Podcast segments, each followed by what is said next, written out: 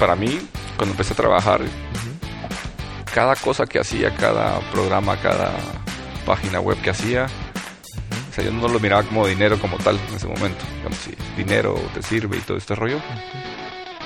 Yo, cada página que miraba, que, que, hacía, eh, miraba como, ah, esto es una lavadora. Ah, esto es un, amueblado. Lo asociadas con... esto es un monitor para mi compu. Esto es la nueva compu. Esto es eh, la comida de un mes. Esto es, no sé, ropa nueva. Esto es la mensualidad, la renta de tres meses.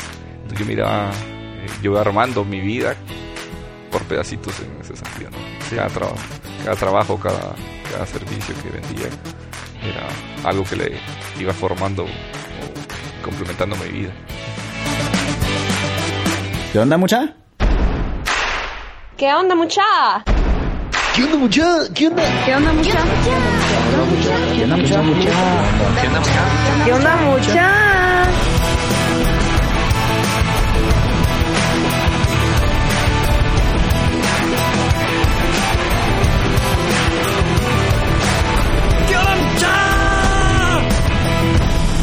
Onda muchachos? ¿Cómo están? Espero que estén muy bien. Mi nombre es Jorge Delio y suelo ser la persona que te recuerda que aún no sos ni la mitad de lo que vas a llegar a ser.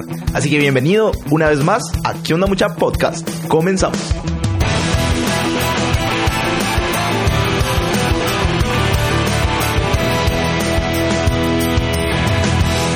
Mucha, hoy les traigo a un crack del mundo digital, una persona que ha venido desde abajo y sabe lo que es el trabajo duro. Te presento a Carlos Cabrera, empresario, emprendedor y un apasionado por el universo del .com. Actualmente es fundador de guatemala.com, una plataforma que está cambiando la manera de conocer y ver a nuestro país, mi hermosa Guatemala. Además, posee amplia experiencia en la creación de contenidos de valor y en la generación y monetización de millones de visitas al mes. Durante los últimos 10 años ha desarrollado varias empresas web que buscan atraer grandes audiencias en nichos específicos. Ha trabajado en gestión de outsourcing para clientes multinacionales. Ha construido una red de 3.000 sitios web y la prestación de consejos clave para Fortune 500, agencias de medios en línea. Anteriormente trabajó para Orange, Star Media y Dailymotion y desarrollado habilidades para reconocer talento, generar tráfico y maximizar la monetización de la web en el 2010 creó XYZ Network, una compañía de desarrollo de medios y web en línea, y en el 2014 maneja noticias.com, mundo.com y clasificados.com. Y no fue hasta el 2015 que decide fundar una plataforma digital positiva llamada guatemala.com, uno de los sitios más visitados del país. Estuvimos conversando acerca de los retos que tuvo a lo largo de su vida, ya que se fue de casa desde muy pequeño y vivió muchas situaciones que pocos han vivido. A pesar de todo, salió adelante con mucho esfuerzo y hoy es lo que es. Pero bueno, no te quiero adelantar nada más, así que te dejo a que escuches la siguiente historia. ¿Qué onda mucha? ¿Cómo están? ¿Qué onda Carlos? ¿Cómo estás? Bienvenido brother, bienvenido a ¿Qué onda mucha podcast? es un honor, gracias por tenerme aquí en tu casa, por abrirme las puertas, te agradezco un montón. Así que bienvenido, ¿cómo estás? Súper tranquilo, eh, empezando el día. Vengas. Ok, eh, quisiera comenzar con, una pregunta que empiezo con todos mis invitados y, yo creo que es la pregunta. Y es la siguiente. ¿Cuál es tu visión? ¿Cuál es tu propósito en la vida? ¿Qué es eso que te mueve? Empezamos de una vez con... con la pregunta. Con la pregunta. A ver, yo creo que no, no, no tengo como una visión súper clara de decir quiero llegar a esto porque no, no sabes cómo va a estar cómo va a estar la, pues, la situación más adelante o, lo que sea y también pues en los últimos años eh, para mí siempre cambian mucho las, las situaciones. Entonces lo que sí trato y, y, quiero es estar tener tranquilidad en todo lo que haga eh, paz mental en todo lo que haga. Entonces eh, esa es la visión que por decirlo así ¿no? cualquier cosa que haga que vaya con esa tranquilidad esa paz mental de que de que lo que estoy haciendo es positivo, que lo que estoy haciendo hace bien a la gente. Me gusta, y sí, sí lo transmitís. Ok, buenísimo. Pero antes de comenzar con, con lo más jugoso, hablar sobre guatemala.com y todo el rollo, quisiera comenzar desde tu infancia. Eh, ¿Qué hacías de niño? ¿De dónde es que venís? ¿Cómo influyeron tus papás en tu vida? Todo, todo eso. Quisiera conocer bien, bien tu historia. Nítido. A ver, eh, yo nací en Puerto Barrios, Izabal. Ok. Eh, fue un verano de 1900. no, eh, Una historia de abuelitos, ¿no? Sí, cabal, cabal. Eh, sí, nací por allá. Eh, viví, pues, m- mucho tiempo allá, pero no, no te diría como constantemente. Mis padres se divorciaron cuando yo tenía cuatro o cinco años, entonces pasaba un año en Puerto Barrios con mi, mi papá y mi abuela. Eh, me desesperaba el calor y, y era pues patojito inquieto, entonces me iba el otro el siguiente año con mi mamá. Ajá. me desesperaba y regresaba el siguiente año a Puerto Barrios en otro en otra escuela. Eh, otra vez empezar a hacer empezar a hacer amigos. Me desesperaba otra vez regresaba con mi mamá. Y así pasaba no y cada vez que regresaba con, con mi mamá ella estaba en, en un lugar diferente. Ok. eh, Zacapa eh, Santa Catarina Pinula zona 6 eh, Villanueva y así no Ajá. entonces cada cada vez era un, un qué un Un ambiente Ah, diferente. un ambiente un diferente, nuevos amigos, eh, gente que, empezás, a, eh, empezás a conocer, pero después ya no la conoces o no seguís Sí. la relación porque te mueves tanto. Y así fue mucho, mucho pues, de mi vida hasta los 13, 14 años que, que ya me, me vine allá a la ciudad, ya fi- de fijo con mi mamá, Ajá. Villanueva. Villanueva. Ok. Y, digamos, eh, siguiendo con, con tu niñez, ¿te gustaba hacer algún deporte o, o qué hacías? ¿Te subías a los árboles? ¿Qué sé yo? Sí, a ver, sí, mm, jugaba fútbol. eh, con todos los todos los amigos que tenía en, la escuela. Las Jugaba- chamuscas. sí, me gustaba más de portero. Ah, ok. Sí, yo era, jugaba de portero. Me gustaba. No eras gordito, sí. No, siempre soy flaco. O sea, ah, bueno. eh, Porque ahora- siempre el, el portero era el gordito. No, ¿no? fíjate que no, era- eh, siempre me gustó lo... Era más por mi, por mi altura. Ah, Como era alto, me gustaba como, no sé, Ajá. hacer las tendidas que le decíamos. Eh, me gustaba eh, y jugaba fútbol y cuando vivía con mi mamá en Puerto Barrios, en Agua Caliente se llama eh, como el, el pueblo, la aldea donde vivíamos ahí, literalmente a la orilla de la, de la calle. Había un ranchito, eh, mi abuelo tenía como unos terrenos eh, ahí, o sea, era, era una familia, una situación económica, digamos, eh, tan, tan buena, pero teníamos, no sé, eh, casa, ranchito, río, ah, era una finca súper gigante. Eh, y sí me la pasaba en los árboles, nadando, eh, en el río todo el día. Era divertido en ese, esa etapa. Buenísimo. Y, a ver, decime alguna lección o alguna frase que, que te hayan dado en tu infancia y, y que marcó tu vida. No sé, algo que te haya dicho tu mamá, no sé. Uf, eh, mi abuela Ajá. eh, de pequeño siempre me, me dijo que el dinero sirve para la educación fuera de la casa, pero dentro de la casa se educa con amor, valor y respeto. Wow. Entonces, de entrada, eso me marcó. Te voló la cabeza. Sí, súper, súper fuerte porque, a ver, mucha gente cuando habla de dinero dice, no, el dinero no es importante, no, no, no sirve, o, o lo que sea, lo importante, lo importante es ser feliz y tus amigos, que, que es totalmente cierto, pero el dinero también es Sí, es parte, es un ¿no? medio. Exacto, ¿no? Entonces, eh, y más los abuelitos que te dicen, no, mijito, hay que ser feliz y reírte, ¿no? Pero me dijo, no, es importante para la educación, pero fuera de, ah, sa- saberlo dónde, dónde lo vas a utilizar y dónde es importante. Entonces, eh, me, me marcó eso. Y otra cosa que mm, también, pues como te decía, la situación económica no era tan, tan, tan buena. Ajá. Eh, y pasábamos por, por las casas de, de la colonia, digamos, la colonia Nice de, de, de allá. Ajá. Eh, y me decía, mira, esta, esta casa, la gente que vive aquí es gente que estudió, que se preparó, que, que son buenas personas, son correctos. Ok. Eh, y mira, tienen su casa, su carro, todo, ¿no? Entonces, si vos te dedicas, eh, sos una persona correcta, estudias y trabajas, puedes llegar a tener esto, ¿no? A diferencia que muchas veces cuando estás en una situación económica pues complicada y ves a alguien que tiene demasiado pues, dinero, lo que sea. dinero, una mejor situación que vos, eh, eh, pues normalmente o mucha gente dice, ah, si está, si tiene esto, tiene un carro o tal cosa, saber en qué estará metido. Cabal. O por cuello, o porque lo heredó, o porque es un hijo de papi y mami que dicen normalmente. O... Los ricos son malos. Ajá, entonces como que te empiezan a... como etiquetar. Ese, no, ese concepto de que la gente que está bien es por algo malo. Okay. ¿sabes? Entonces como que automáticamente cuando estás niño no te das cuenta de, de que te están pues diciendo lo bueno es malo. Sí. ¿Ah?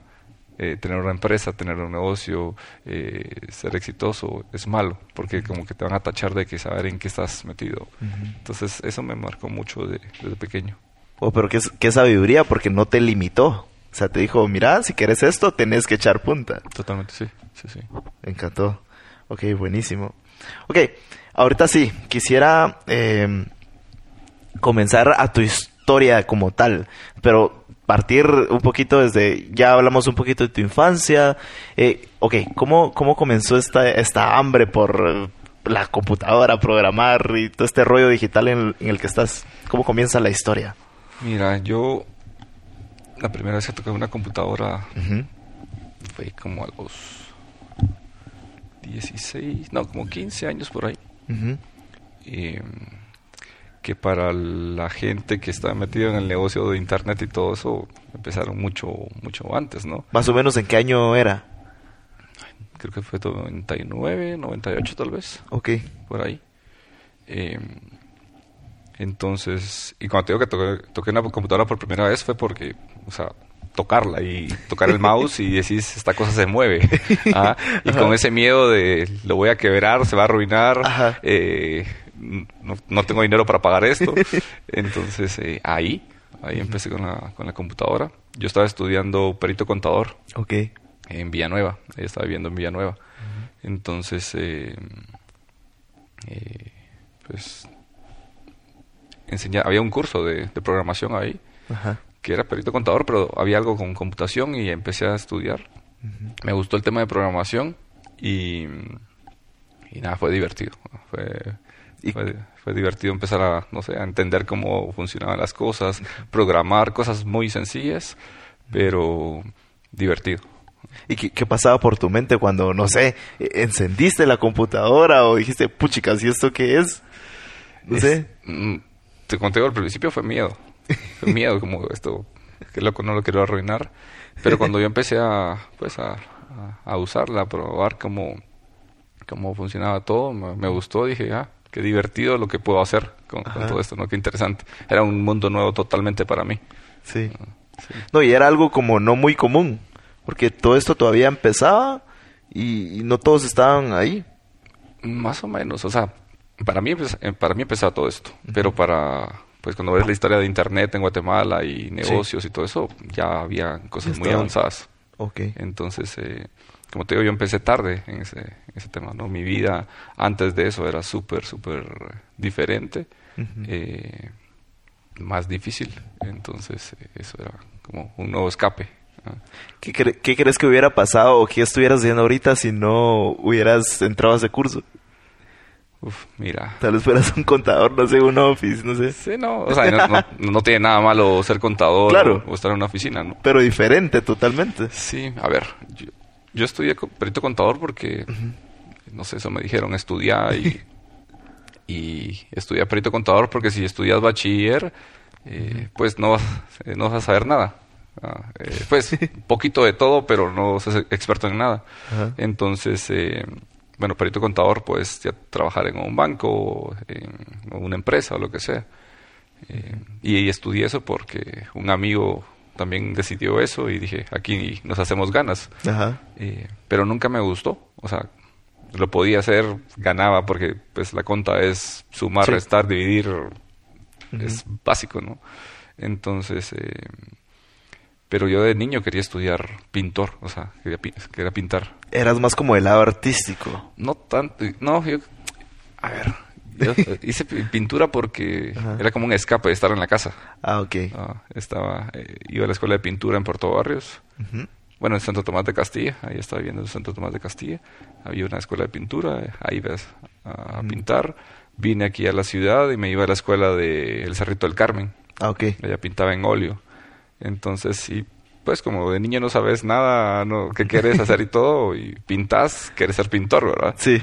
Y, y mis papás no me dejaron.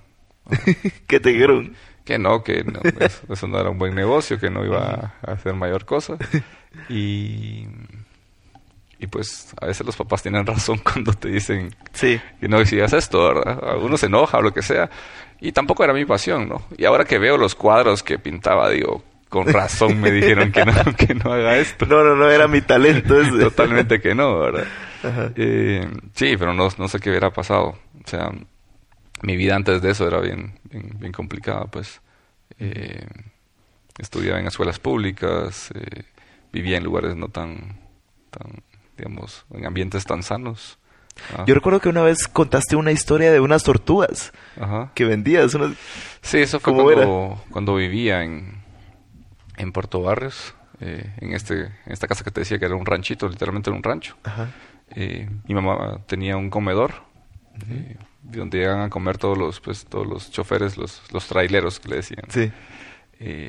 llegaban ahí, habían tortuguitas en, en el río, enfrente de la casa. Yo agarraba las tortuguitas, las ponía en, en la mesa cuando llegaban a comer y la gente pues me las compraba y las vendía porque yo quería que me hicieran un pastel de cumpleaños y mi mamá me dijo que no tenía dinero para, para comprarlo. Y al final que ajusté como, como 60 quetzales. Y pues nada, me hicieron mi, mi, tu pastel de cumpleaños. ¿no? Entonces hice eso. Eh, y siempre como que buscaba opciones de, de, generar algún ingreso extra, ¿no? Porque la situación no era tan, tan buena. Eh, ya cuando vine aquí a, a, a, Villanueva, que vivía en Villanueva, eh, hacía pasteles. Mi ¿Ah, mamá hacía pasteles y pues lo, yo salía de, casa en casa a vender colonia a vender pedacitos de pastel. Eh, después aprendí a hacer los pasteles yo, entonces los hacía yo y los iba a vender. Eh, y así, ¿no? Haciendo diferentes cosas para, para generar algún tipo de ingreso extra, ¿verdad? ¿Y qué lecciones crees que te dejó eso? Porque literalmente salir a vender a la calle. Sí, a ver, buscártela. O sea, si no tenés, si no tenés eh, eh, dinero, no tenés eh, un trabajo, no tenés un recurso, búscate algo puedes hacer. ¿ah? formas hay. Formas hay, ¿ah? y por sencillo que sea. Entonces, eh, en ese entonces yo no pensaba hacer una empresa o un negocio o lo que sea. Es, hoy tengo que, comer, hoy necesito dinero, tengo esto para, para como este dinero para comprar los materiales para hacer un pastel. hago el pastel y espero que que, lo venda todo. O por lo menos empatarla. Me gasté 30 quetzales haciendo el pastel con todos los ingredientes. Espero vender por lo menos 30 quetzales. Eh, que me quede la mitad del pastel. Recupero mi dinero y me lo como. Sí, ya, hay comida, pues. comida, Súper empalagoso todo, Pero, pero, pero, eso, ¿no? Mm. Entonces salí a vender el pastel. Eh, y así. Y otras veces era hacer helados a irnos a los predios de camiones. Eso me iba con mi hermano. Hacíamos helados de... ¿Cuántos hermanos son ustedes? Somos tres. Tres, ok. yo soy el de en medio. Ok. Y, bueno, hacer eh, pues, helados, irte al predio eh, y a venderlos. Wow. Y a, y a venderlos rápido porque si no se, se, derretían. ¿verdad? con una tuyelerita ahí de Duroport. eh, sí, entonces, eh, pues volviendo al tema que decís de que hubiera hecho, ¿no? O sea, no, tengo ni idea. Ah, ahí me apareció la computadora, me gustó, eh, encontré oportunidades ahí y agarré ese camino, ¿no? Eh, era un camino, pues, más divertido, más interesante, que le miraba más futuro que andar vendiendo helados, pasteles y, y pues chatarra. En algún momento también me vendimos chatarra en aluminio para reciclar. ¿ah? Entonces, eh, mucho más divertido eso que, andar que pasando el fin de semana con haciendo pasteles sí no no pasteles divertido eh, vendiendo aluminio chatarra es martillo y cincel separando el, el hierro del aluminio para subirlo a un costal subirte al, al, bus irte al trébol eh, pesar el, el, material que te paguen ahí las las libras no me acuerdo, pagan ¿Cuántos como años 10. tenías cuando hacías eso? Eso fue lo hice como de 14 a los 17 años. Wow. Por ahí. Un niño. Ah, sí, tocaba. Sí, mis cuates ju- jugando en el campo de fútbol y yo ahí tirando punta. cincelazo, ¿verdad? y ya pues Ajá. medio terminaba lo que había de material de, de chatarra ahí y salía tipo, no sé, 5 de la tarde, cinco y media ya cayendo el sol, ¿verdad? Ajá. Entonces todavía me echaba una chamusquita ahí. pero, pero sí, eso, to- eso tocaba. Qué increíble. ¿Y cuál fue el primer programita que hiciste? A ver, estaba en el colegio todavía. Ajá. eh, y una amiga me dice, mira, mi hermano quiere que, que le hagas un programa para manejar su, su empresa de transporte. Ajá. Entonces, eh, pues, quiere que quiere hacer el programa. Yo le digo, bueno, con gusto, te, te ayudo. No, no, eh, te quiere pagar, quiere pagar por un programa. Y yo le digo, pues, vos sabes lo mismo que yo, estudiamos lo mismo, vos lo puedes hacer. Me dice, no, a mí no me gusta este rollo. Entonces, eh, eh, pues me reúno con él, me explica qué es lo que quiere hacer. Le digo, sí, lo puedo hacer. ¿Y cuánto me cobras? Y dije, no sé. Ajá, Entonces le dije, mira, te, te digo mañana, déjame analizarlo, y bla, bla, bla, bla, porque no, no tenía ni idea. Le pregunto a un primo, mira, ¿cuánto, ¿Cuánto cobrar? ¿Cuánto cobrar? Y mi primo me dice, mira, cobra 20 mil pesos. Es como, a mí si me dan 100 quetzales yo soy feliz, pues. claro, ¿cuántos años tenías ahí? A ver. Ahí tenía 17, Sí, 16, 17. por con ahí. 100 pesos uno es feliz a esa edad. Entonces, a ver, sí, y sí, a ver, porque yo decía 100, 100, 100 quetzales es un costal de chatarra. Son pues dos, tres fines de semana trabajando, meterlo al bus, Ajá. todo este rollo. O sea, más fácil hacer un programa Sí. por 100 quetzales. Pero mi primo me dice, no, 20 mil, que eso vale, que, que, que ya. Entonces, pero yo no me sentía como que, como bien o... Ajá, o- cobrando así. Cobrando tanto eso, ¿no? Pero al final que le digo, el día que me reúno con él, me dice, ¿cuánto? Yo le digo, dos mil quetzales. Para negociar para abajo y lo que sea, ¿no? Ajá. Y cuando le digo dos mil, me dice, ah, ok, dale. Yo, ok, había pedido más. El seguro, sí, qué barato. Sí, pero no tenía idea yo y también me, como te digo, eh, me sentía bien con ese número. ok. Y al final que lo, que lo hice, él quedó súper feliz con el programa. Eh, y todavía siete años después, ya ni, pues dejé de hablarle a mi amiga, pues, me moví de, de Villanueva a otro lugar, perdí contacto con ella y alguna vez, como siete años después, me contacta y me dice, mira, mi hermano quiere que, que le hagas mantenimiento al programa. Puchicas, todavía lo usaba. Ajá, y es como, como sigue usando esa cosa, pues. Y entonces me di cuenta que hice un buen programa, que le funcionó, Mm. y que si hubiera cobrado 20 mil quetzales, hubiera sido hasta barato. Sí. O sea, pagar 20 mil quetzales por 7 años, un sistema que te ayuda en tu negocio, en tu empresa todos los días, tiene mucho valor, ¿no? Entonces, pero en ese momento yo estaba feliz con, con, Con 2,000 eso, me sentía que era lo correcto, que era la primera vez que hacía eso, eh, Ajá. y nada. ¿Qué hiciste con ese dinero? No me recuerdo, pero seguro. ¿Comida? Ah, no, ¿O empe- ahí empecé a ahorrar. Ah, ok. Empecé, empecé a ahorrar eh, dinero. Entonces no, me- no, no me lo compraba. No me gastaba ese dinero. En ese entonces vivía solo, ¿cierto? ¿No? Ahí estaba mm, viviendo todavía con, mis, con, mi, Con- mi mamá, Ah, mi padrastro. Eh, y sí, pero ese año fue que, que empecé a, a planear eh, pues irme de la casa. Con- contame, seguí Ajá. la historia. Pues, eh, como te digo, la, la situación no era como, no era un ambiente tan, tan sano en, en ¿qué? En los- el entorno y todas las cosas. Yo estudiaba con, pues, en escuela pública hace mucho tiempo, allá en Villanueva, en Lindavista, cerca de un asentamiento. Entonces, como que era, pues, zona roja, una, Claro. esa, esa- cerca de esa área, ¿no? Entonces, eh, yo me quería ir de la casa y empecé a, mm, a ahorrar, ¿no? Eh, junto con mi, mi hermano mayor. Y esos dos mil quetzales fueron la, pues, la, la primera, La primera- ajá, la primera base para eso. Ajá. Y mm, sí, a los sí, 17 años ya decido eh, irme de Salir. la casa. Sí, entonces eh, cerca de donde, donde vivía porque era lo que podía pagar, ¿no? Claro. Entonces, pero ya salía de ese, un poco de ese entorno. De ¿no? ese contexto. Cabal. Entonces eh, nos fuimos a vivir ahí una, a una casa con mis hermanos solos. Eh, mi hermano menor tenía 15 años, yo 17 y el mayor 19. Pues todos bien jóvenes. Sí. ¿Qué, hicieron? O sea, puches, porque qué, qué gran responsabilidad agarraron. Sí, porque, ah, bueno, y aparte mi hermano pequeño que teníamos que también pagarle sus, estudios. Ah, porque él no, pues no podía, no tenía trabajo todavía. Entonces, eh, sí, empezamos a, a, trabajar, trabajar, trabajar. Pero con esa idea de aquí vamos juntos como hermanos. eh, Qué bonito. Eh, a mantener esa unidad de familia. Sí.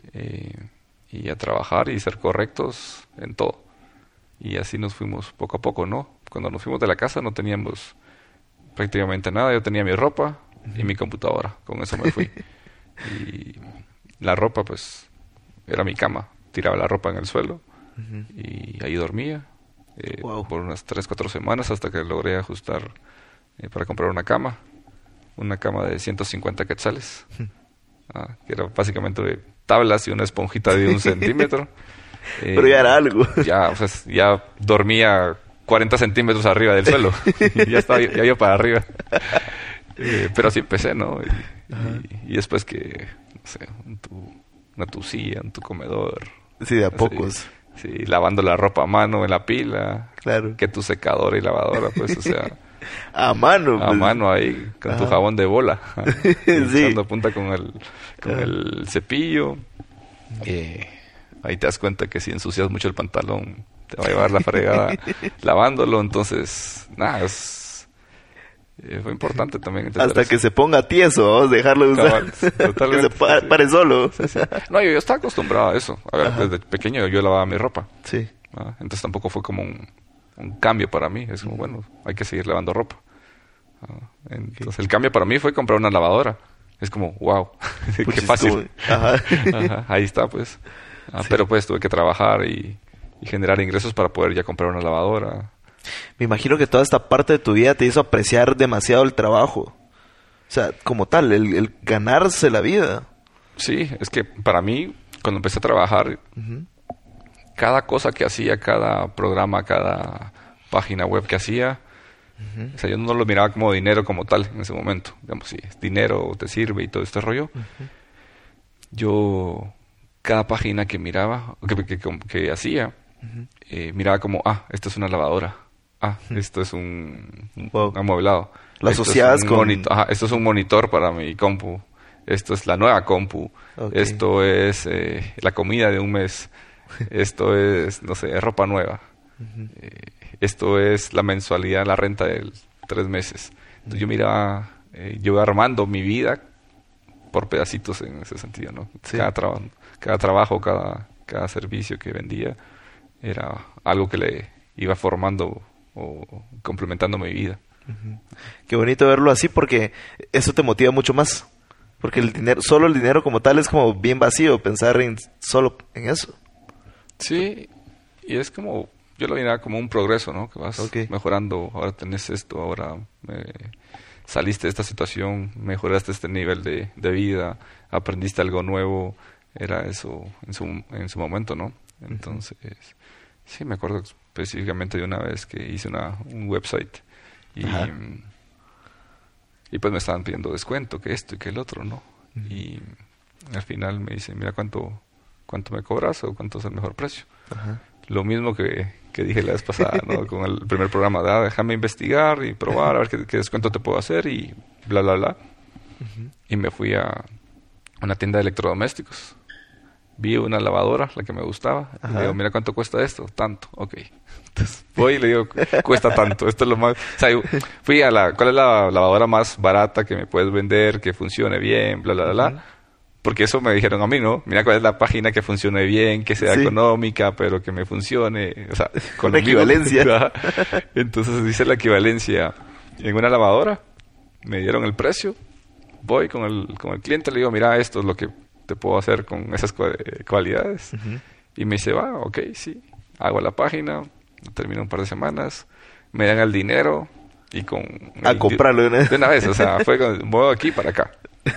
ok, entonces eh, esa página no la veo como un número, la veo como una lavadora. Mm. Ah, Increíble. Y, ese ratito te cambia la vida porque decís, uff, la lavadora ya me salva, me ahorra tiempo, es más cómodo. Y eso me, motivaba, ¿no? Como que estoy mejorando mi vida, eh, estoy mejorando eh, cosita por cosita, ¿no? Pero qué chilero porque fuiste ahí sí que picando piedra desde abajo. A ver, eh, regresando un poquito más atrás, ¿cómo aprendiste a hacer páginas web? ¿Cómo te metiste a ese rollo? Sí, mira, en el colegio, como te digo, me enseñaban el programación, que no era páginas web, era, era aplicaciones de, escritorio, de, de computación, de computadoras. C++ y todo ese rollo, HTML. Fox Pro, ah, Visual Basic, me enseñaban eso. Eh, y un primo, pues, estaba más metido en este rollo. Él sí desde pequeño estaba más metido en las computadoras, super pilas en la parte de programación. Y ahí hice prácticas en la empresa de, él. Él ya tenía como un, negocio de esto. Ok. Y estaba aquí en cartera, antigua cartera El Salvador, por Mushval. Ah, ok. Ahí. Y yo vivía en Villanueva, en Linda Vista.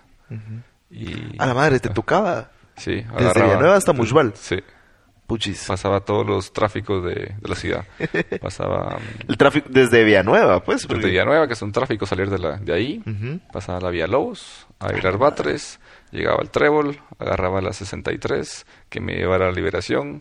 Eh, ahí de Liberación agarraba, eh, pues pasaba toda la 20 calle, agarraba la, la 78, que llegaba a Mushbal.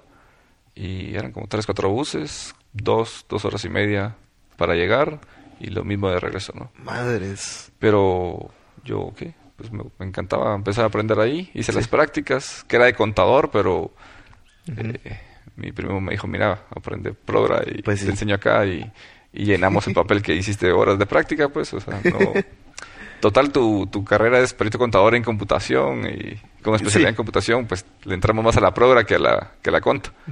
Entonces, pero sí me, sí me hicieron hacer un inventario de... sí, aunque sea algo de conta. Sí, sí, cabal. Contando, no sé, computadoras y teclados para, para hacer esto. Pero ahí aprendí, eh, pues, el tema de Internet, eh, páginas web. Entonces, eh, pues, divertido, ¿no? Yo tenía mi, computadora, pero no tenía Internet en, en la casa. Ajá. Entonces me iba a la, a la oficina de mi primo eh, agarrar, pues, a meterme a buscar eh, tutoriales de, programación.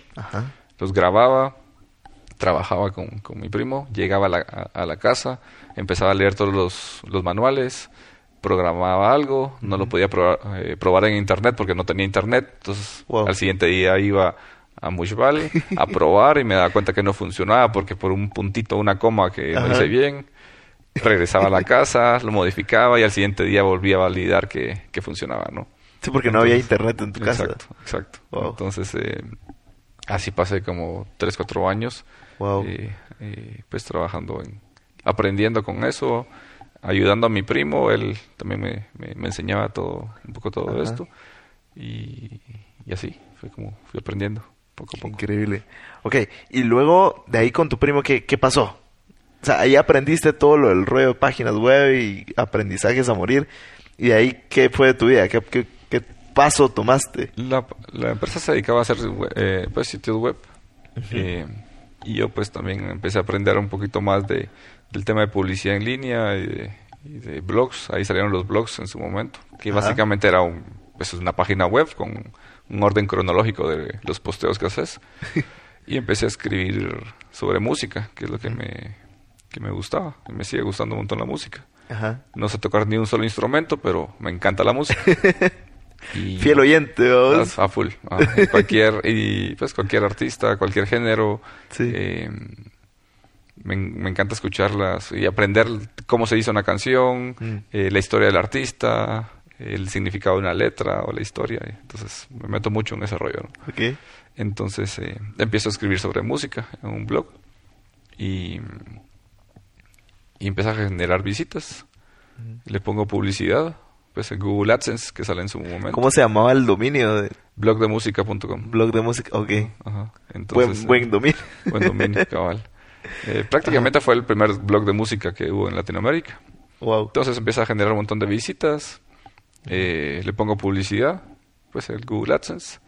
Y me tardé como, como seis meses hacer los primeros 100 dólares. Wow pero pues... Y eran 100 dólares. Eran 100 dólares y, y, Google te manda un cheque, pues. Entonces eh, decís, bueno, Google existe, porque pues yo lo miraba en la computadora ahí, buscaba cosas y las encontraba, pero cuando Google te manda un cheque es como, es, de verdad. Sí está.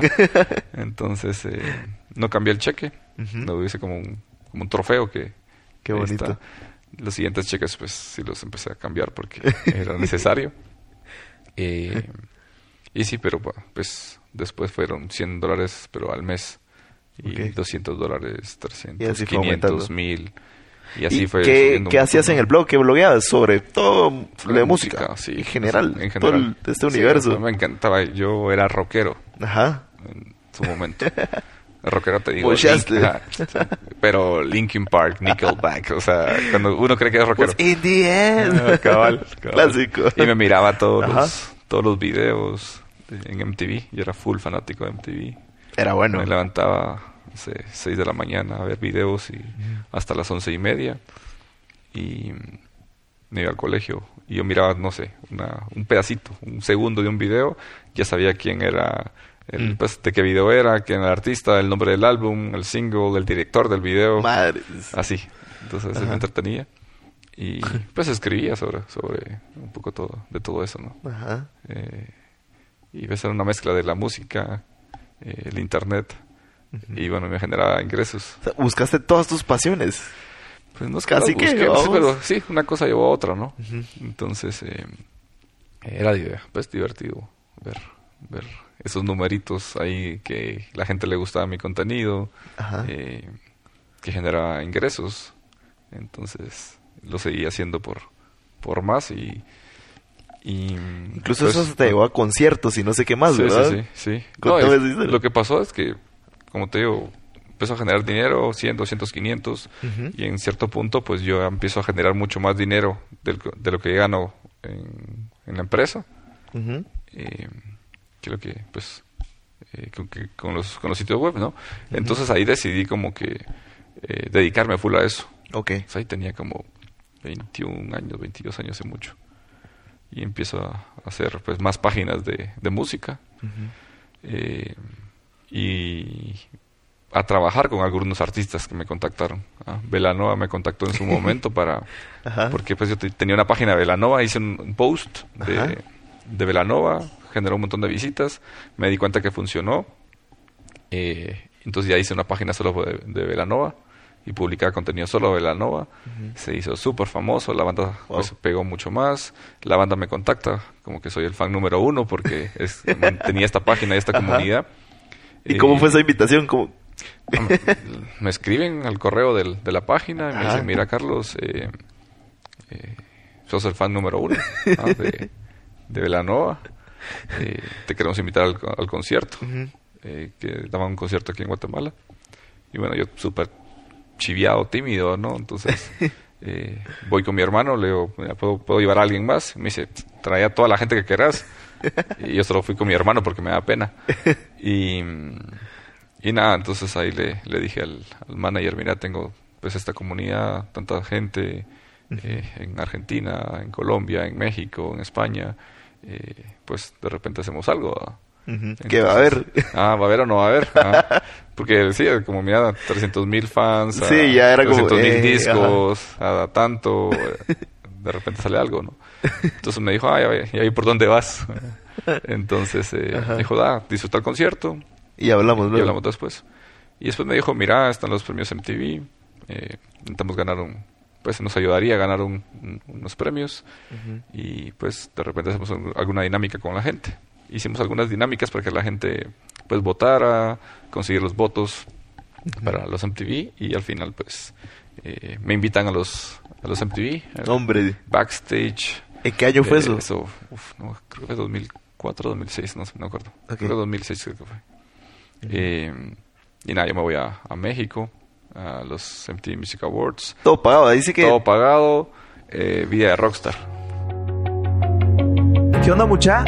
Soy yo nuevamente y en menos de un minuto regresamos con el episodio, ¿va? Pero antes quiero recomendarte algo increíble. Si estás escuchando este podcast, seguramente sos el tipo de persona que está emprendiendo, que busca nuevas formas de obtener un ingreso o simplemente quiere comenzar un proyecto nuevo. Si sos ese tipo de persona, te estoy buscando y quiero regalarte algo. El mejor curso de habla hispana sobre cómo vender en la tienda más grande del planeta, Amazon. Con más de 100 videos disponibles, este curso tiene un contenido que a mí me ha cambiado la vida. Tomar este curso me ha servido para entender todo el proceso que involucra vender productos en Amazon y tener todo el conocimiento necesario para lograrlo de una manera efectiva. Así que búscalo en curso gratis de amazon.com. Repito, curso gratis de amazon.com para que aprendas a generar ingresos pasivos a través de Amazon. Pero bueno, te das una vuelta por ahí y seguimos con el episodio. Entonces, me voy tres días antes. Y por un blog. Ah, y por un blog. Por, un, por, un, posteo, la verdad. Un posteo ahí. Pues un posteo que llegó a la página y hacer todo el trabajo que quise después. Y ahí conocí a artistas pues de, de todo tipo, ¿no? Conocí a Nelly Furtado, Shakira. ¿Nombre? ¿Y con eh, Shakira? Sí. Pues estaba ahí y comías a, a, un lado de ella porque toda la gente estaba comiendo en los ensayos. o sea, tampoco era mi brother, ¿verdad? Pero estaba a la par de. claro. Eh, Residente, Calle 13. A ellos sí les, les hablé más. Eh, estaba Belinda. Eh, Evanescence, que era una banda de rock. Sí, me acuerdo. Eh, y así, Café Tacuba. Eh, Allison. Un montón de bandas. De, Eras un rockstar, hermano. ¿eh? Robbie Williams estaba también ahí. Entonces, nada, súper cool. Tres días ahí viendo todo, cómo funcionaba ese, ese mundo de la música. Me encantaba un montón. Eh, y, y después, después de los MTV iba a conciertos eh, pues en, el interior de, de México con, con, con, Veranova y era, era ¿Y con el blog, o sea, seguías blogueando, generando contenido. Sí, seguía esa página y me di cuenta que funcionó. Lo empecé a hacer con otros artistas, lo okay. empecé a hacer con otros, otros géneros. Eh, y nada, ya tenía un network de, de, sitios bastante grande, generando millones de visitas. Sí. Tenía más gente que me ayudaba a publicar contenido. Ok. Entonces, eh, eh, pues iba. Eh, Siempre en el, toda la industria de la música. En ese entonces sí, todo, todo, toda la industria de la, de la música, uh -huh. de diferentes géneros, como digo. Tenía el blog de música, después salió el reggaetón. La gente, la gente me dice ah, el reggaetón aquí, que allá. Ajá. Es una música, o no es música, Ajá. whatever, ¿no? Pero yo Igual. vi que yo vi que la gente pues decía que no le gustaba, pero todos bailaban eso sí. en la discoteca, entonces ahí empecé a, a hacer contenido sobre eso, mm. de artistas que, que estaban eh, pues, surgiendo de esto. Uh -huh. Y entrevistaba a, a, esos artistas. O sea, Chicas. te digo, Daddy Yankee, Don Omar, Wisin y Andel. ¿Los eh, tuviste así de...? No de, de en persona, uh -huh. pero de llamada. Hacer, claro. hacer eh, llamarlos y entrevistarlos. Qué buenísimo. En aquel entonces, porque nadie les daba cobertura. Ah, ok. Ah, y ahora, pues, Daddy sí. Yankee con su jet privado, shows por todo el mundo, la canción más escuchada de en Ajá. YouTube, el video más, eh, más visto. O sea, Ajá. es una industria que, que despegó así para arriba. Súper loco, ¿no? Entonces, pero yo estaba ahí en esos inicios y, y pues fue un negocio muy bueno. O sea, mi primer carro Ok. eh, lo compré por, por, por, eso, ¿no? Los ingresos que me generó eso. Wow. Ah, en seis meses logré generar el dinero para pagar un carro. Qué buenísimo. Entonces, okay, eh, ¿Y luego qué, qué más siguió? Porque me imagino que ya no seguís en todo este rollo de la música, blogs. No, tengo amigos que, que, que hice ahí, algunos artistas, Ajá. con Velanova todavía soy, sigo, siguen siendo mis amigos. Eh, y sí, cuando viajo, pues les hablo y ahí nos vemos de vez en cuando. Uh -huh. eh, sí, pero eso me llevó a, pues, hacer, eh, me dio experiencia para generar eh, sitios web eh, con gente que me ayudaba a producir contenido, a ser más experto con la parte de, de ingresos de publicidad online, uh -huh. eh, hacer una estructura, eh, técnicas para posicionar mejor los contenidos en internet. Todo el SEO y todo el rollo. Ajá. Eso yo lo aprendí a, a, mi forma, pues no fue un sí. curso, no fue un, no fue un, una capacitación. A pura prueba y error. O sea, probabas, te funcionaba. Sí. Y lo ibas afinando. Sí, en, y en aquel entonces Google no era, digamos, tan complicado como es ahora de un montón de variables para que un contenido esté en primer lugar o no. Sí. Eh, era muy básico. Okay. okay. Entonces para mí era, bueno, aprendamos lo básico. Uh -huh. Y lo básico es lo, el contenido.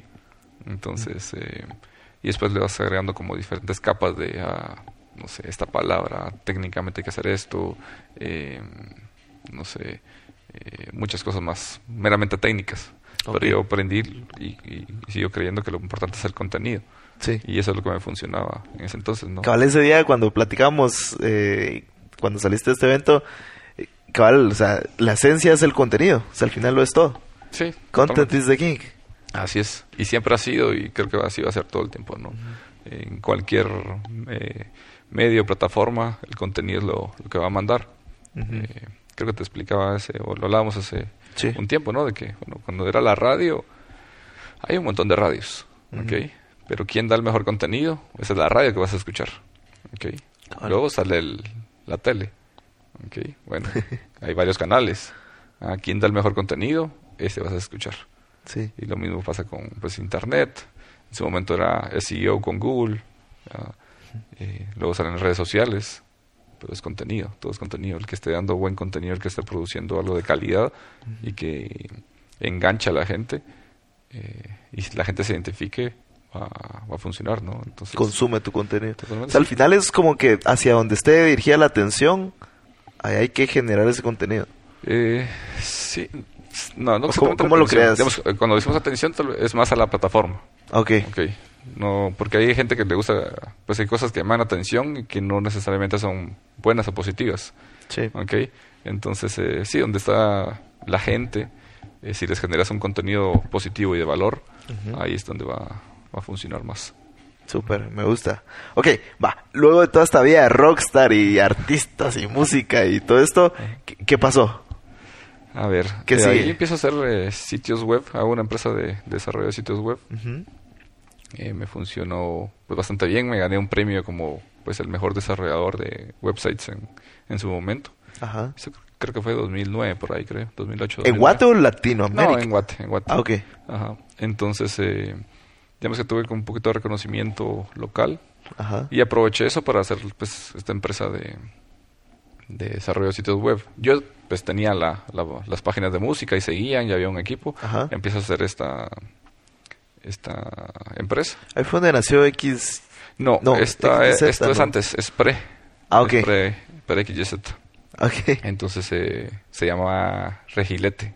Okay. Regilete no es nombre, no sé por qué le puse eso.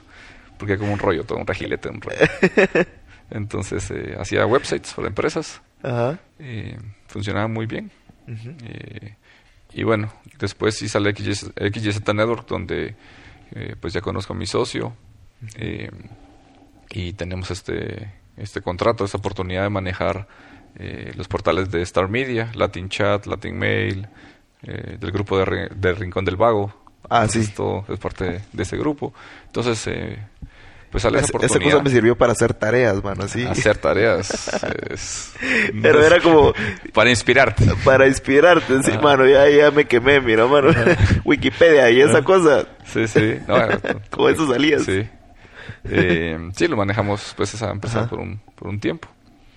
Eh, yo ya tenía un poco de, expertise con eh, generando contenido, teniendo un equipo de, personas eh, produciendo contenido, explicándoles cómo hacerlo. Y esto era básicamente lo mismo, pero a una escala gigante, pues. Ah, esa empresa llegó a crecer hasta 100 personas trabajando ahí, generando como 40 millones de visitas al mes. una locura. Un rollo, pues. Yo nunca imaginaba que podía llegar a tener todo, todo eso. ¿okay? Y me di cuenta que al final de cuentas es, lo mismo, ¿no? Es contenido. El contenido. Ajá. Es, contenido, si a la gente le gusta, crear una comunidad, eh, que la gente se identifique con el contenido, que les guste. Pero a ver, yo creo que al final es el contenido, pero de valor. Sí. ¿No crees que al final... Totalmente sí, que te, que te resuelva algo, que te ayude, que te entretenga, que, que que no sé, que te identifiques. Mm. Entonces ahí teníamos pues contenido. Star Media era un portal de entretenimiento, pues habían noticias sobre tecnología, sobre deportes, sobre farándula. Entonces, eh, y a la gente le gustaba eso, pues. La gente buscaba eso, nosotros generamos contenido para, para, la gente que estaba buscando eso, ¿no? Entonces, eh, sí funcionó bastante bien por en esa, en XYZ era donde tenían eh, estos dominios como noticias.com y todo eso. Sí. Eh, XYZ empieza con, pues, con Star Media, que era como un contrato eh, con esta empresa. Pero nos dimos cuenta de que, pues, éramos buenos, podíamos generar mucho, mucho tráfico, mucho, muchas visitas. Y si lo podíamos hacer para alguien, pues, porque no lo hacemos para nosotros también? Entonces ahí empezamos a tener, a agarrar estos dominios noticias.com, clasificados.com, mundo.com y hacer proyectos ya propios, ¿no? y nos fue bastante bien. Al final de cuentas era aplicar lo que ya sabías. ¿Esos dominios ya estaban tomados? ¿O ¿Cómo le hicieron? Porque es un nombre tan noticias.com. Sí, sí, No, es que ahorita y hace años, años que los dominios top ya están ya estaban ya están tomados, pues. Mm. Pero eh, eh, hicimos pues buena negociación con, con la gente que los tenía. Okay. Ah, a veces no tenés que comprar el dominio como tal, sino que eh, hacer un partnership con la... Con la sí, presentarles el pues, proyecto. es como, yo veo un dominio como un terreno. ¿no? Tienes un terreno ahí, una buena ubicación, pero si no haces nada, es un terreno, pues un terreno baldío, no, no hay nada ahí. Depende de lo que construyas en ese terreno, puedes hacer un, un parqueo, eh, puedes hacer un edificio, puedes, puedes hacer un hotel, puedes hacer lo que quieras.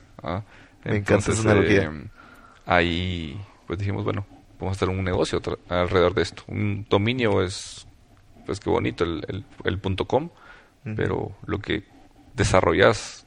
Lo que vale es el contenido, lo que genere. Exacto. Entonces así empezamos a, a agarrar estos dominios. Eh, hicimos partnership, algunos compramos, otros no. Y hicimos un, un negocio alrededor de esos dominios y, y pues funcionó bastante bien. increíble. ¿Y qué lecciones te, dejó todo esto? A ver, eh, ¿qué aprendizajes? Cuando, o sea, lo de Star Media, bueno, cuando estaba haciendo el contenido de los sitios y los artistas, me di cuenta que, que, yo lo que hacía por hobby, eh, para otra persona era algo de mucho valor. Ok. Entonces, empezar a cobrar por lo que le generas de valor a otra gente. Igual te divierte y, eh, y te gusta, pero igual si genera valor, cobra por eso, ¿no? Ok. eso lo hacía con, con los sitios, eh, que, eh, los míos, después sale esta empresa, que básicamente era seguir haciendo lo mismo, pero a otra escala. Ajá. Pero cuando le pones el nombre de empresa te da miedo. pero al final de cuentas es lo mismo. Sí. Es lo mismo. Eh, y, si y si creas un buen equipo, pues todos te ayudan a hacer eso, ¿no? Entonces funcionó. Primero como, como darle outsourcing, el servicio a estas, estas, empresas y después te das cuenta que si lo pudiste, pusiste, lo pudiste eh, hacer con, ¿con qué? Con una empresa, puedes hacerlo para vos mismo. Okay. Entonces fue como, yo también puedo, yo también puedo ir probando, pues, hacer una empresa, hacer un negocio por mi cuenta. Y al final de cuentas es trabajar. Sí. Qué buenísimo. Que, pues que al final eh, es eh, lecciones que tenías desde niño. O sea, literalmente echar punta. Sí, y, sí, igual como el, pastel. Por lo menos la quiero empatar.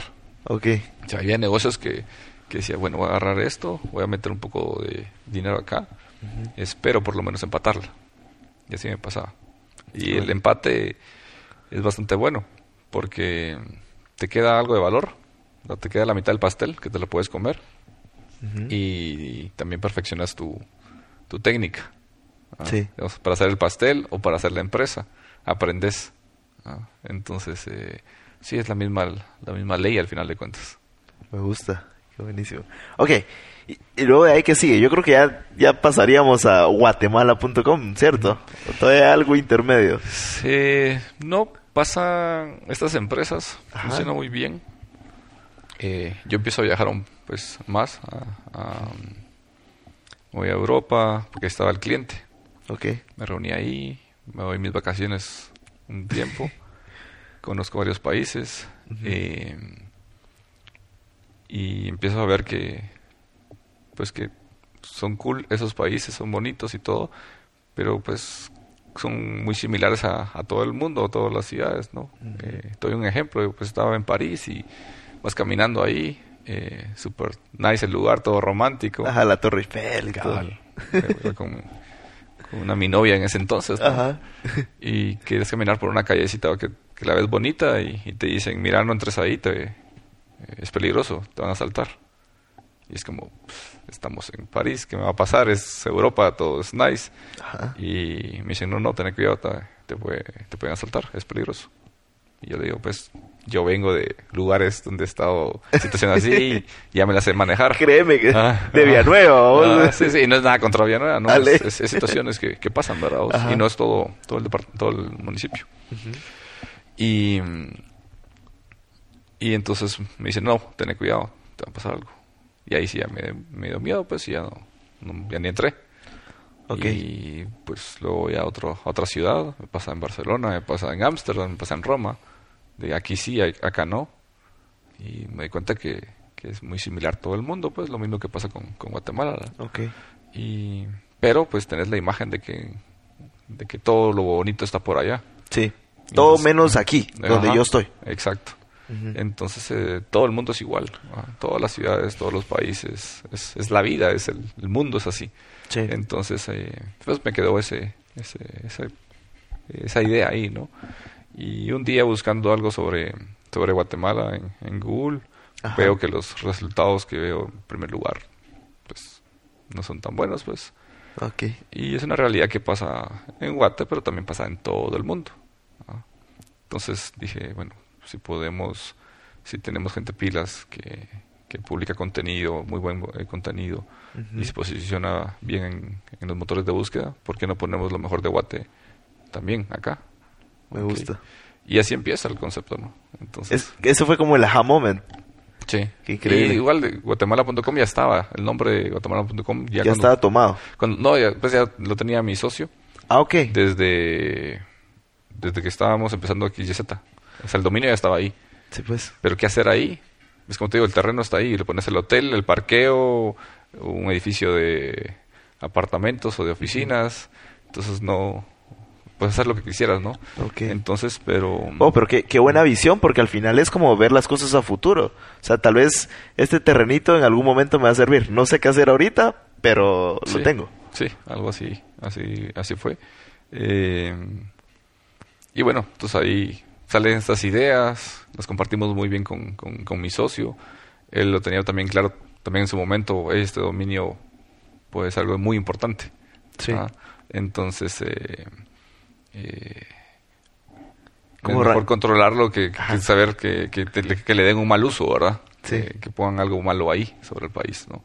Entonces, eh, al final, eh, con todas estas experiencias y esos momentos que viví, más las ideas también de mi, de mi socio, eh, sale guatemala.com. Ah, el concepto de pongamos lo mejor de Guate eh, en internet, pues, que la gente se dé cuenta del país increíble que tenemos.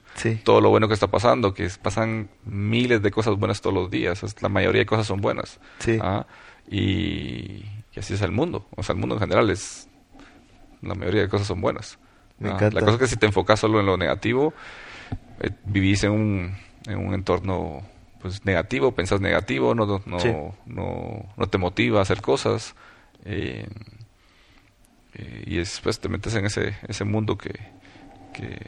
al final uno, uno construye su propia realidad. Y, quisiera hacer ahorita un paréntesis porque de verdad eh, quería agradecerte. De verdad que es increíble el contenido que están generando. Yo, por ejemplo, llevo más o menos como 3, 4 años de no ver noticias. Así, intencionalmente no veo noticias. ¿Por qué? Porque ahí solo cosas malas pasan. O sea, la mayoría de cosas malas eh, están en las noticias, siempre. Y, y si uno se, se, se, pone en ese contexto, como que te, te contagia eso, ¿no? Y en Guate están pasando muchas cosas buenas. Y, plataformas como guatemala.com exhiben solo bueno. Entonces es, es, increíble, así que solo quería ah, agradecerte por eso. Eh, y no soy yo, es, es, toda la gente que está ahí los que realmente creen en la, en la empresa, en la visión, lo que hacemos, todo el equipo que de Guatemala.com es gente súper, súper pilas, con un amor a Guatemala increíble. Eh, cada quien es experto, cada quien es...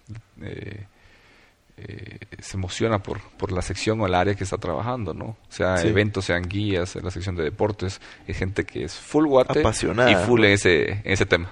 Yo soy full guate deportes, yo soy full guate eventos, yo soy full guate eh, turismo, ¿sabes? Entonces, eh, sí, al final de cuentas es, es pues darte cuenta de todo lo bueno que tenés en el día a día. Y pues yo, en mi caso personal, como te digo, yo vengo de, situaciones muy, muy diferentes a la realidad que, que, tengo ahora, ¿no? Sí. Pero creo que la, la forma que, que, me llevó a esto fue, como te decía desde, desde, pequeño, mi abuela, ¿no? Mira esta persona que es buena, mm. mira lo que ha hecho, ha estudiado, se ha esforzado, ¿ok? Entonces, eh, como te fijas en las cosas buenas y no las criticas y no las cuestionas, sino que decís cómo le hicieron para estar ahí. Ah, trabajó, estudió, se desveló, esto y el otro, eh, y buscas ese camino. Ah, eh, Tarde o temprano llegas. Llegas por ahí, ¿no? O sea, y te, pues me di cuenta que si te fijas en lo positivo, te, va, te van a pasar más cosas positivas. Si te metes en lo negativo, te vas a meter en lo negativo. O sea, yo, como te digo, estudié en escuelas públicas y, pues entonces que eran mareros mis, mis compañeros, pero, hay en ciertas ocasiones que estuve eh, metido muy cercano a, ese ambiente. Si me meto en ese ambiente y le empiezo a, dedicar más tiempo a eso, pues lo más probable es que termine en una situación como esa. Sí. Eh, pero empecé a ver en todo el entorno negativo que estaba yo, habían cosas buenas. Mm. Ah, había gente trabajando, había gente haciendo cosas buenas. Entonces te fijas más en eso. Como verle, verles, ver siempre el lado bueno.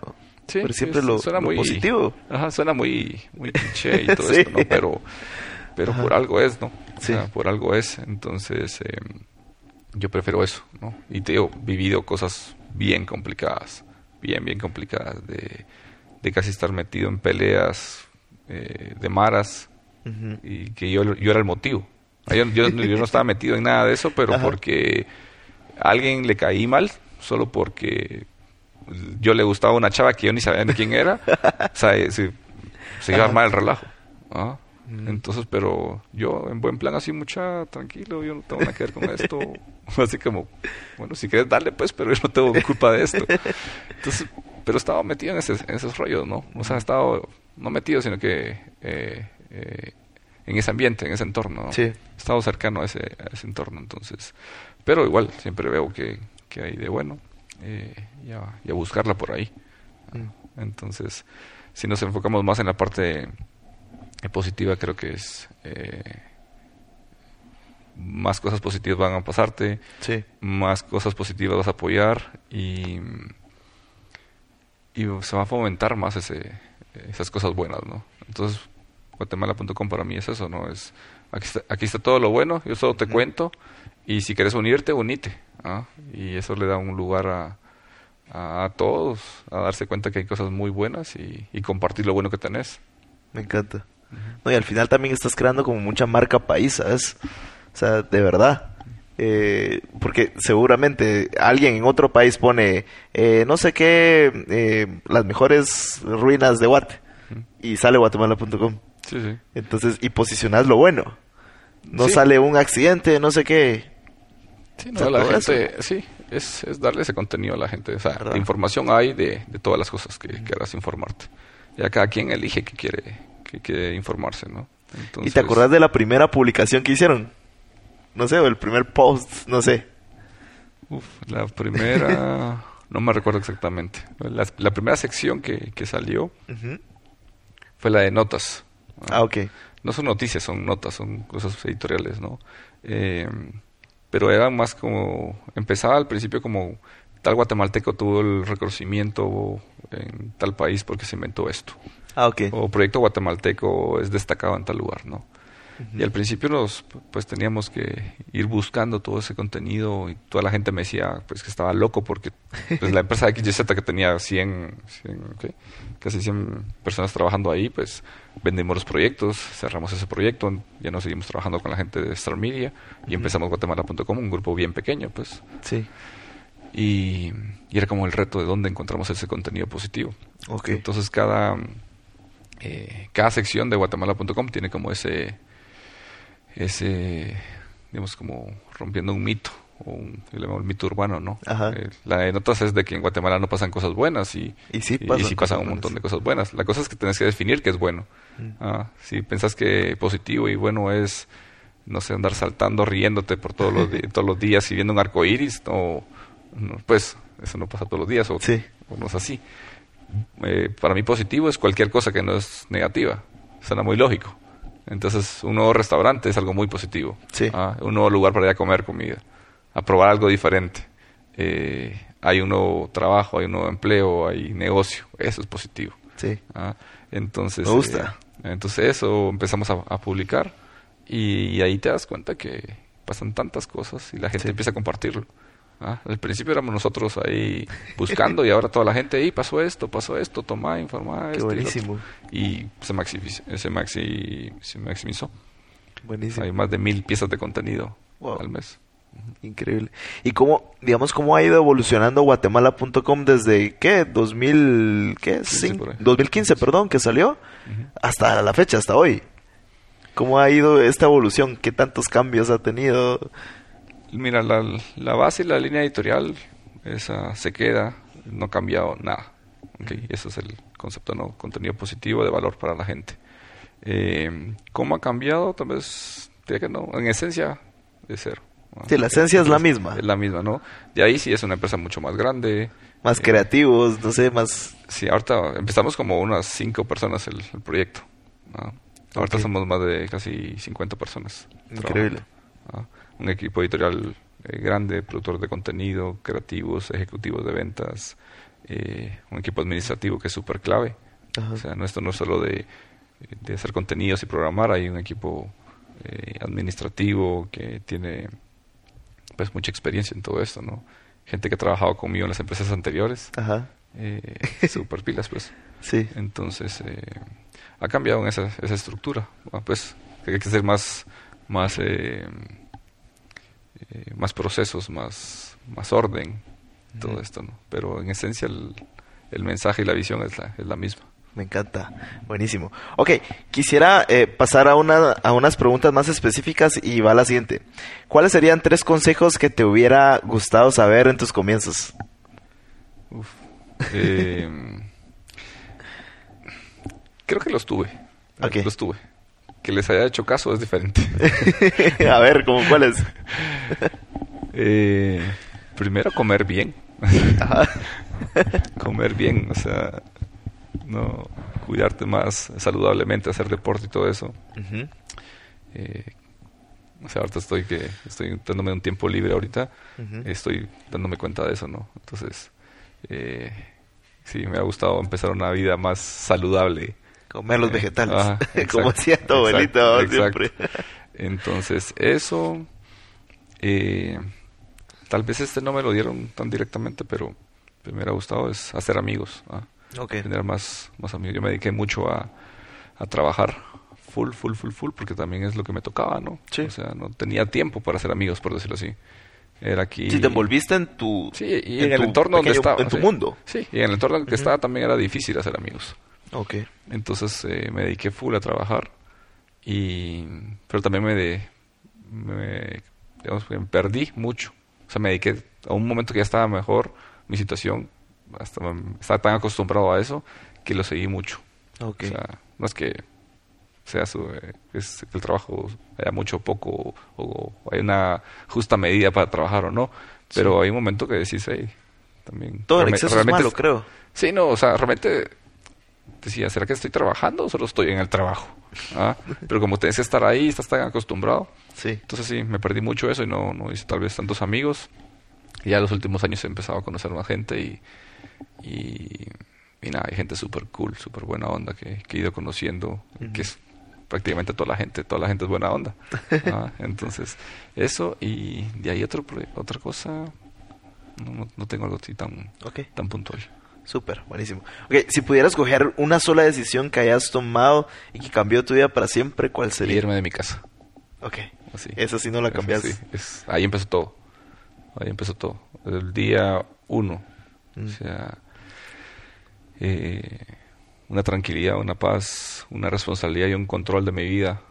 Eh, es que literalmente te sacaste de, un contexto y te pusiste en otro. Saliste de tu zona de confort.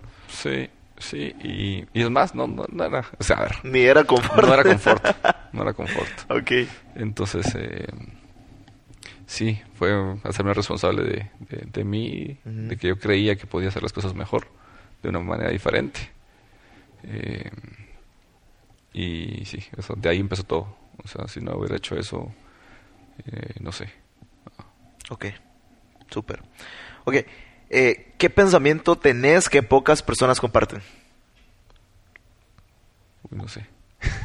O sea, algo que digas, eh, alguna idea que tengas o lo que sea, de que no muchos están de acuerdo, siempre causas incomodidad, no sé. No sé, fíjate. me pongo muy me pongo muy positivo. y la gente, o sea, suena como raro, ¿no? Ajá. Pero cuando es demasiado positivo, como que la gente no está acostumbrada al positivismo, ¿no? Tampoco es un positivismo de de ando brincando feliz por todos lados, ¿no? Tengo mis días, estoy, estoy triste a veces y enojado y todo, pero pero pero Tratar de, verle el lado bueno siempre. Sí, entonces cuando la gente, no se comenta y pues, se pone a hablar de, de, algo, de alguien, y no es positivo, no digo, mucha, eh, ni, quiero saber, ni conozco a esa persona, ni, ni sé quién es, eh, esa es tu versión, no sé la, versión de la otra persona, la persona no está acá para, para, no sé, para dar su punto de vista, entonces no, eh, evito esas conversaciones, pero, te pero de una manera muy positiva. O pasa algo y yo digo, pues mira qué bueno que pasó esto porque va a hacer este cambio y pues algo bueno. Sí. Entonces a veces la gente no... No, ve otros puntos de vista, se, enfoca en uno. Sí, no. Porque te digo, pues de donde yo vengo hay, hay dos mundos bien diferentes, pues. Ok. Eh, la gente podrá decir que yo vivo en mi burbuja. O sea, la gente que me conoce ahora y ve dónde estoy y, y, qué estoy haciendo. Y tampoco es que yo estoy súper hecho y que tengo mi vida resuelta y todo. Yo tengo que seguir trabajando, tengo que ver cómo, cómo sigo produciendo. O sea, no, hay nada ganado. Pero si lo ves, es una, situación muy diferente. Sí. Entonces pensarán, este cuate lo tuvo todo fácil en su vida. Porque yo pensaba así antes cuando estaba chavito, ¿no? Pero no, o sea, he vivido los dos mundos y, y sé que hay cosas complicadas, pero, pero, ¿qué? sé que se pueden resolver. Yo una, yo una vez escuché, no me acuerdo si fue una conferencia, un podcast, no recuerdo, pero decía, solamente me llevó 40 años tener éxito de la noche a la mañana. Sí, sí, totalmente, sí, a mí me llevó 15. Increíble. Sí, sí. Ok, ¿qué eh, perdón, ¿cuál ha sido el peor consejo que te han dado? Uf. Mm. No tengo nada presente, pero algo que me costó mucho a mí, que no sé si fue consejo o no, es, entonces socialmente eh, te, van influenciando a eso. Fue de, bueno, tienes que trabajar en una empresa todo el tiempo y ser el empleado del mes y todo esto, ¿no? Ok. Que no digo que sea malo, pero a veces te, te, te, limitan. eso, ¿no? Te limitan, ¿no? Y te digo que en su momento cuando yo estaba ganando más, produciendo más con mis páginas y tenía un trabajo, me sentía mal de decir, de, estar haciendo un negocio aparte, de estar generando ingresos aparte. Y porque si me salía ahí, no iba a estar a una empresa y no voy a ser la persona que, que, me han dicho que tenés que ser el, la mejor persona de la empresa, ¿no? Sí. Entonces... Es un cambio de mentalidad también. Sí, sí, eso no, digo que sea un consejo, pero fue me fueron guiando mucho esa parte. Súper. Ahora, ¿cuál ha sido el mejor consejo que te han dado? Eh, va ligado a lo que te decía de, de ver a la a ver las cosas buenas o a la gente que ha hecho que ha sido exitosa pensar cómo le hizo en vez de criticarlo decir esto de saber en qué está metido fue cuello bla bla bla eh, conocer la historia de esa persona. ¿Cómo llegó ahí? Y cómo llegó ahí. O sea, de una manera positiva.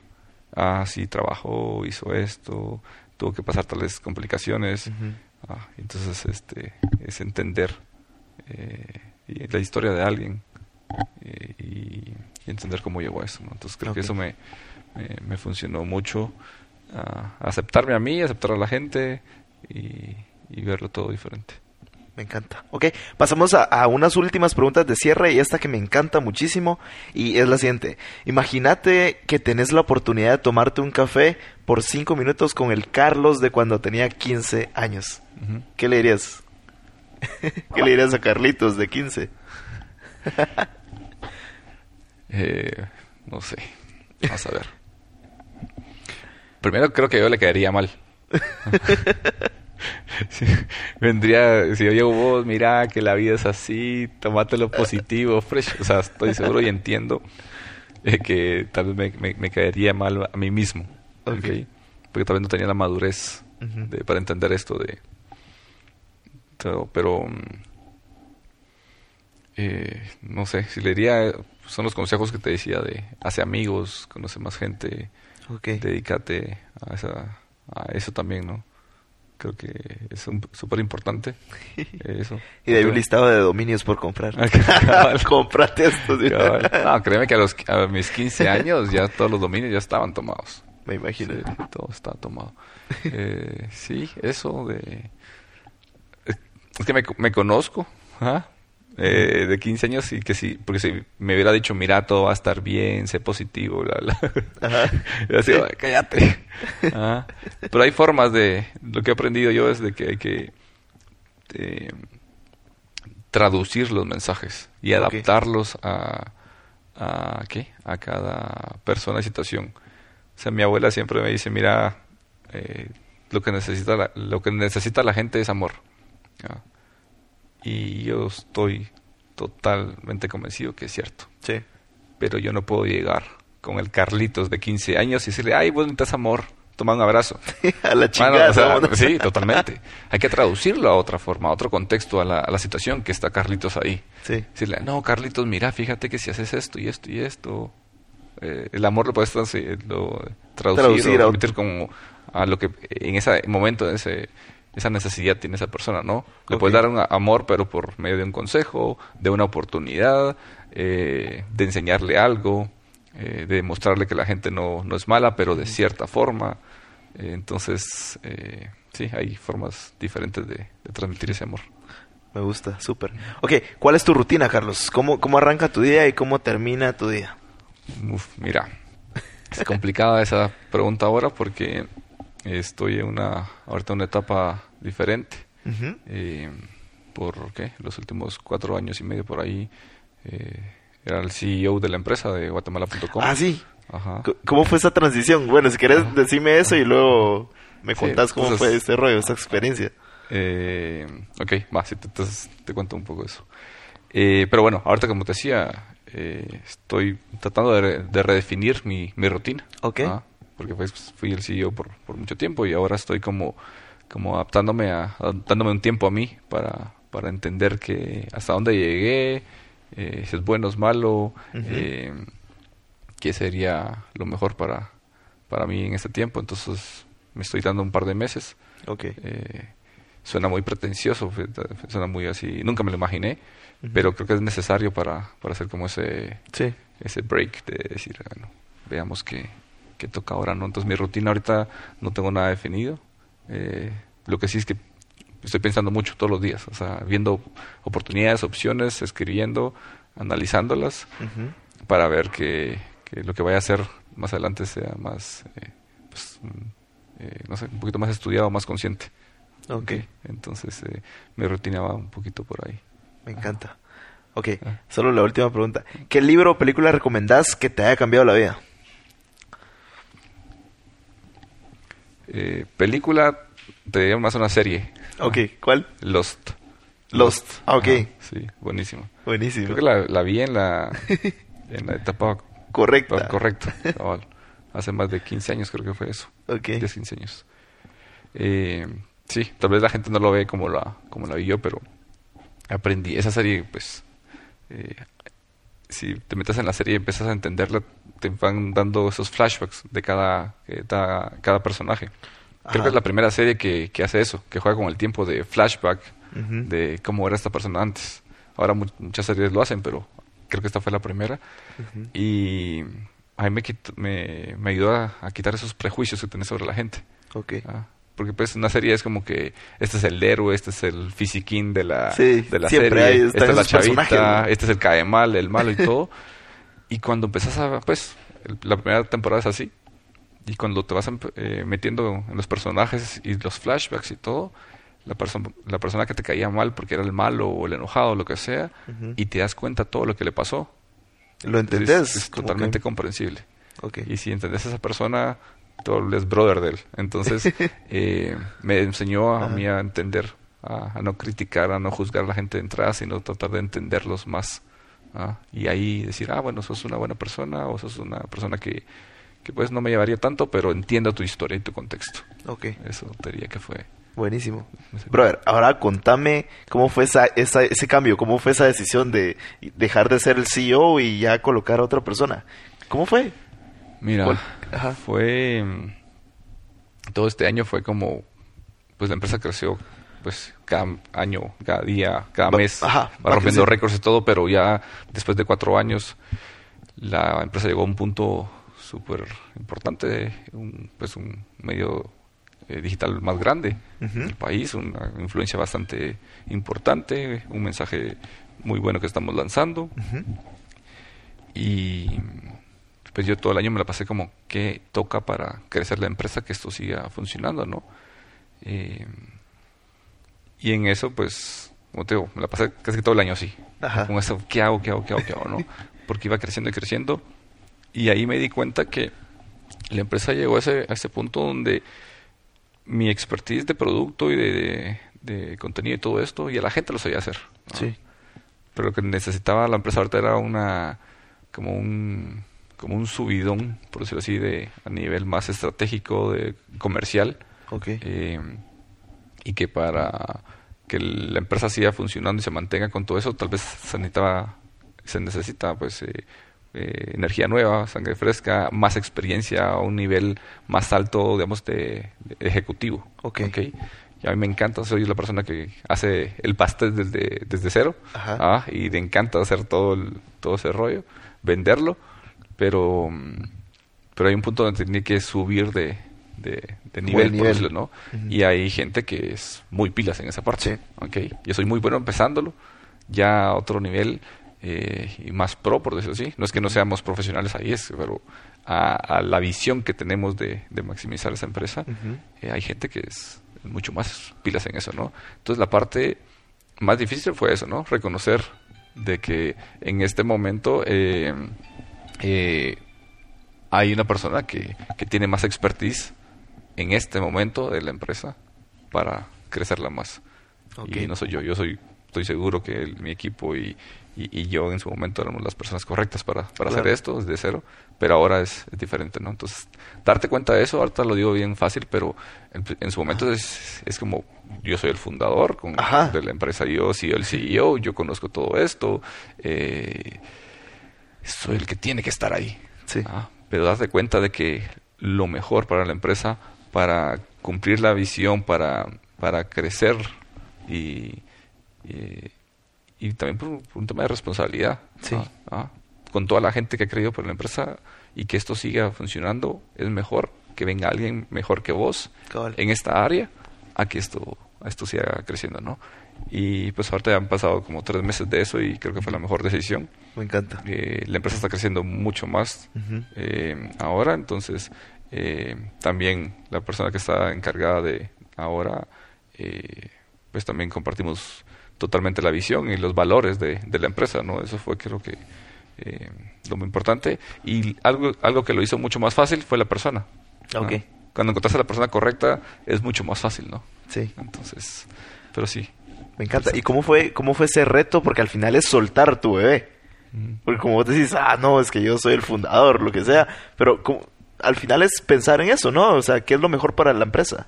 Sí, es que querés, querés lo mejor para la empresa. Y si lo mejor para la empresa es una persona que tiene mejores skills que vos en la parte comercial, estratégica y de negocios, eh, eh, tal vez te pegarán en tu corazoncito de, emprendedor o de tu ego. Al final es ego, ¿verdad? Pero si sabes controlar tu ego y dices, no, esto es lo mejor.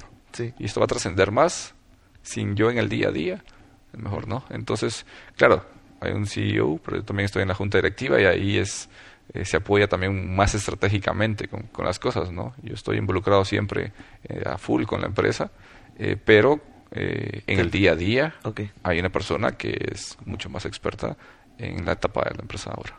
Me encanta. Cerramos con broche Buenísimo, Carlos. De verdad, eh, ya nos quedamos cortísimos de tiempo. Solo vamos a hacer una última dinámica, que es la dinámica de cierre y consiste en lo siguiente. Yo te voy a lanzar ciertas palabras chapinas y vos me decís literalmente lo primero que se te venga a la mente. ¿Va?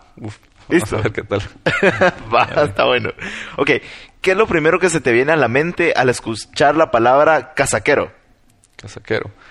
Eh, una persona haciendo negocios, yo haciendo negocios con alguien, diciendo, ah, sí, se va a funcionar esto. Chispu. Pilas. Ok. Eh, Listo, ya. Solo tres. Ah, ok, buenísima onda, Carlos. Te agradezco un montón. De verdad que eh, años en minutos. Te agradezco un montón. qué, increíble escuchar tu historia. Y seguramente le vas a impactar a un montón de personas, eh, a la tribu, comunidad, mucha que, tenemos aquí en el podcast. Así que te agradezco un montón, brother. Buena onda. Muchas gracias. Y éxitos, éxitos en todo. A seguir disfrutando esta nueva etapa. gracias. Buena onda. Órale.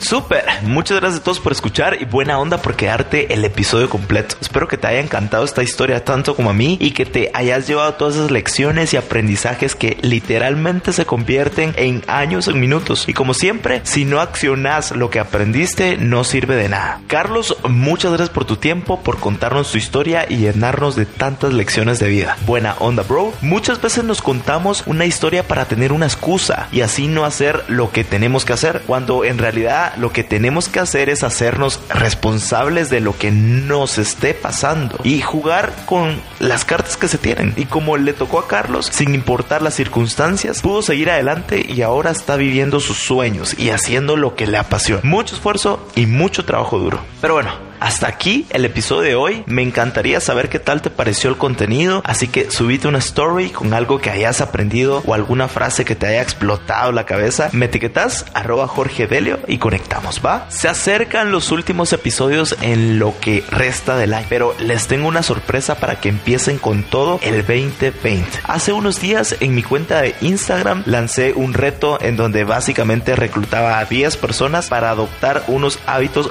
brutales, pero se volvió una locura y ya somos como 25 en el grupo de WhatsApp, pero no pude meter a más porque se iba a volver un desorden. Pero se me ocurrió grabar las instrucciones de cada uno de los hábitos y el hack que hay detrás de cada uno de ellos. Estos hábitos son un híbrido de dos libros que me parecieron sumamente valiosos, así que extraje algunos de los hábitos y es lo que a mí me ha funcionado de maravilla. Son los libros de Miracle Morning y el Club de las 5 de la mañana. Así que en estos últimos días estaré subiendo este episodio sorpresa para que comiencen este año con unos hábitos brutales.